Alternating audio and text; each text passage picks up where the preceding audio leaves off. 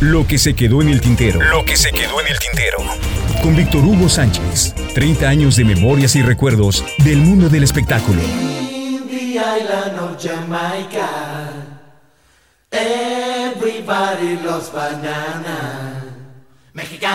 De Sergio Mayer, el ex Garibaldi, se ha dicho de todo y tanto que si no canta, que si no es el mejor actor, pero qué buen empresario, que si bla, bla, bla, bla, bla. Lo que yo he de decir es que al paso de los años se ha convertido en un gran amigo, en un gran aliado.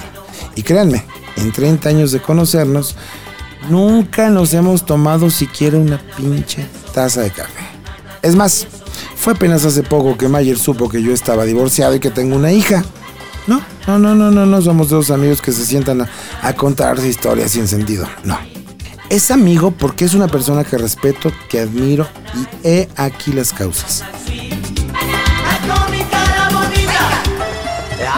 Conocí al grupo Garibaldi en el 89, cuando una presentación al Puebla, luego he contado, trabajé incluso con ellos y ahí fuimos más cercanos. Para 1995 yo entraba a Televisa como jefe de prensa. Y una vez terminado el proyecto Garibaldi, todos los integrantes se habían quedado sin chamba y sin proyectos. Víctor Hugo, te invito a comer, quiero platicarte algo. Sergio, sorry, ando con mil cosas de chamba, vente a la oficina y aquí echamos el café. No, amigo, necesito que nos veamos fuera, quiero robarte dos horas, de verdad, tú sabes cómo se pusieron las cosas en Televisa, necesito que me escuches. Vamos, te invito a comer, quiero pedirte un consejo, pero necesito que me escuches, cabrón. Entre chamba y chamba, que era real, y mis adicciones de aquellos años, nunca fui a comer con Sergio. Nunca acepté su invitación y tras dos semanas de insistencia, él declinó y de repente apareció en las noticias. Sergio Mayer un puesto ejecutivo en TV Azteca. Toma la bárbara. Sergio, felicidades. Pinche Víctor Hugo, creí que éramos amigos. ¿Nunca tuviste tiempo para una pinche comida, cabrón?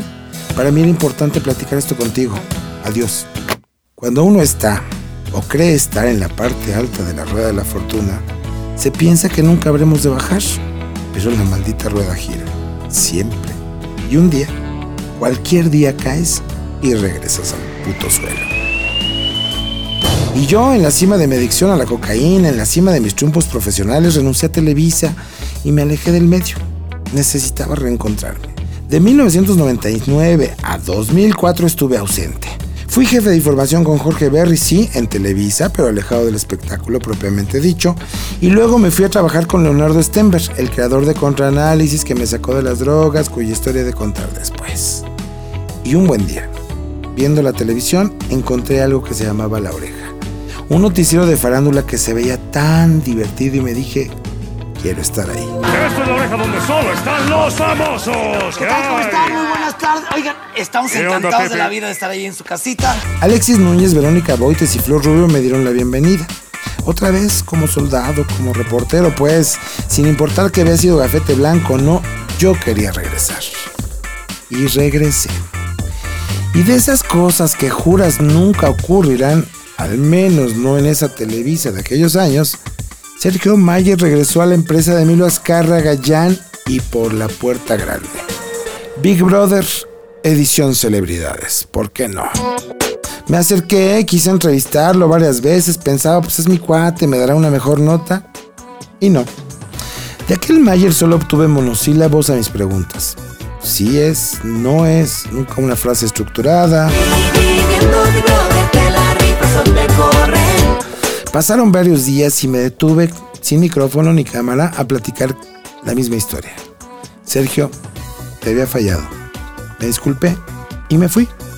A partir de ahí, retomamos, nos fuimos abriendo la charla, las buenas entrevistas.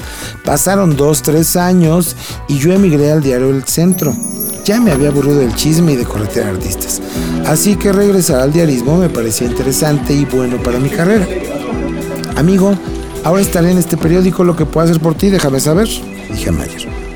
Como reportero, debo decirlo, suelo ser bastante incómodo.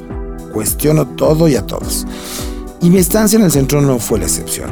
Tan incómodo que al entrevistar a Víctor Hugo Farrell, ex dueño y socio de Televisa con motivo de los 50 años de la telenovela, causé un escándalo que la empresa de Chapultepec vetó a la empresa Notmusa, dueña del diario y de otras publicaciones, y se armó tal remambaramba que fui despedido y este será tema de otra columna. Hola amigo, fíjate que acabo de asociarme con una escudería de NASCAR. No correré yo, pero soy socio y quiero pedirte si podemos hacer algunas notas para el centro. Uy, Sergio, no mames, me da pena no poder ayudarte, pero acaban de correrme hace una hora. ¿Y qué piensas hacer? Pues buscar chamba, tocar puertas. No te apures, ya tienes chamba. Vente como mi jefe de prensa. La serie NASCAR la gira de la tercera edición solo para mujeres, Bob Dylan en México, la gira de Patito Feo, la ayuda a los afectados por lluvias en Villahermosa, ser jefe de prensa de Sergio Mayer Mori, su hijo, y otros tantos proyectos en los que Mayer me ha sumado y en el que ha sido testigo del gran ser humano y espléndido jefe que puede ser Sergio. Fíjate que en mi propuesta no consideré el gasto del celular en la gira de provincia y acabó de llegarme la factura por 24 mil pesos. Amigo, debiste contemplarlo. Yo hago una planeación como empresario, un presupuesto y no consideré ese gasto. Lo lamento. A los tres días me llamaban de su oficina. Que pases por un cheque. Eran, sí, los 24 mil pesos. Gracias, Sergio. Para la próxima, considera todos esos gastos e incluyelos en tu propuesta, por favor. Por cierto, ¿ya te pagaron lo de Bob Dylan? ¿No? Dijo Jack Boroboy, su socio, que algo había en el papeleo, que qué sé yo. No me cuelgues. Del otro lado escuché la conversación. Jack, ¿cómo que no le han pagado a Víctor Hugo? Me vale madre, Jack. La gente trabaja por un sueldo y hay que pagarles. Ese es el Sergio Mayer que conozco.